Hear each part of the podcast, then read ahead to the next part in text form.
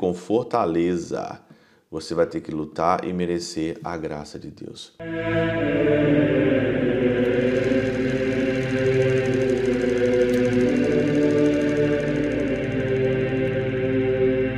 Do Pai, do Filho e do Espírito Santo. Amém.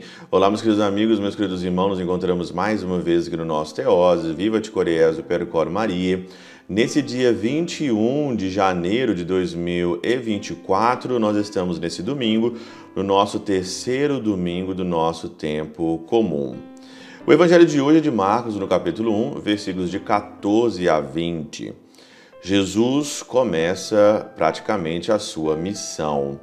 Nos primeiros versículos aqui hoje do Evangelho Dominical, o Senhor diz que o tempo se completou, que o reino de Deus está próximo, fazei penitência e crede no Evangelho. Essa direção do Senhor, essa missão, esse propósito do Senhor continua hoje até hoje, né? O reino de Deus está mais próximo de nós do que quando nós abraçamos a fé. Isso é um fato. E sendo assim um fato, nós temos que fazer penitências para pagar os nossos pecados, os nossos erros, viver numa vida, numa vida penitente, numa vida direcionada ao Senhor, matando os impulsos carnais, os desejos inconvenientes e acreditar no Evangelho. Acreditar que o Senhor é o nosso Salvador e que não existe nenhum outro que pode salvar a sua vida, não existe nenhum outro não existe nada não é dinheiro, não é carro, não é prazeres mundanos, não é pessoas que vão trazer a verdadeira felicidade para você. E assim então ele começa a sua missão e começa a chamar então ali os seus apóstolos, os seus discípulos, passando pelo mar da Galiléia, ele chamou Simão, André, depois então ele passou, depois chamou Tiago e chamou João. São quatro. Aqui o pseudo Jerônimo, ele faz uma meditação, faz aqui uma explicação mística. Ele dá para nós um sentido místico que ajuda muito cada um de nós. Olha o que ele diz aqui na Catena Áurea. Em sentido místico, por essa quadriga, quadriga de pescadores, somos transportados aos céus como Elias. Por este quatro ângulos é construída a primeira igreja, por essas quatro letras hebraicas tetragramaton, né? Tetragramaton. São quatro letras ali em hebraico. O nome do Senhor é por nós reconhecido, nós a quem, como semelhante exemplo, se ordena que ouçamos a voz do Senhor que chama e que esqueçamos o, po o povo dos vícios, a casa da intimidade paterna para que Deus é estupidez, para que Deus é estupidez, né? A rede de aranhas na qual o ar morto que está suspenso no nada nos retinha, como os mosquitos a poucos caídos, que façamos isso repelido à barca das antigas relações. Olha que interessante, eu já li isso é, algumas vezes em, em, em São Gregório Magno e também São Gregório de Nazianzeno, e é muito interessante porque o Senhor, então, aqui nos convida pela sua voz, ele chama, e o seu chamado continua ainda é, por cada um de nós, ele continua chamando.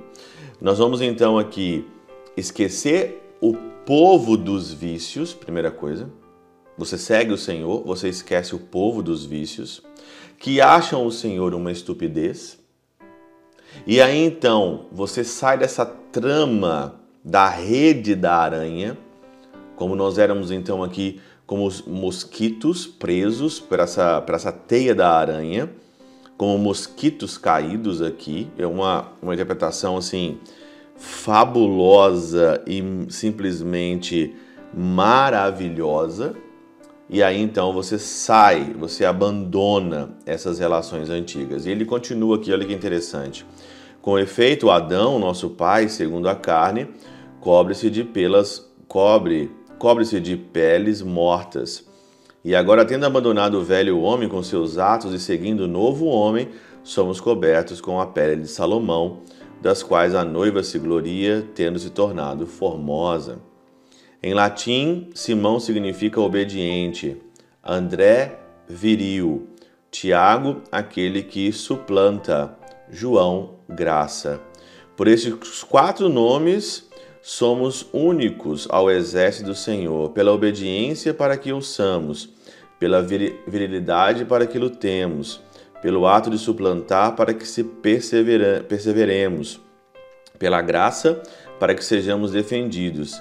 Essas são chamadas quatro virtudes cardeais. Olha aqui, os quatro nomes dos apóstolos são as virtudes cardeais. Com efeito, pela prudência, obedecemos, pela justiça, agimos de modo viril, pela temperança, esmagamos a serpente e pela fortaleza, merecemos a graça de Deus. Está aqui.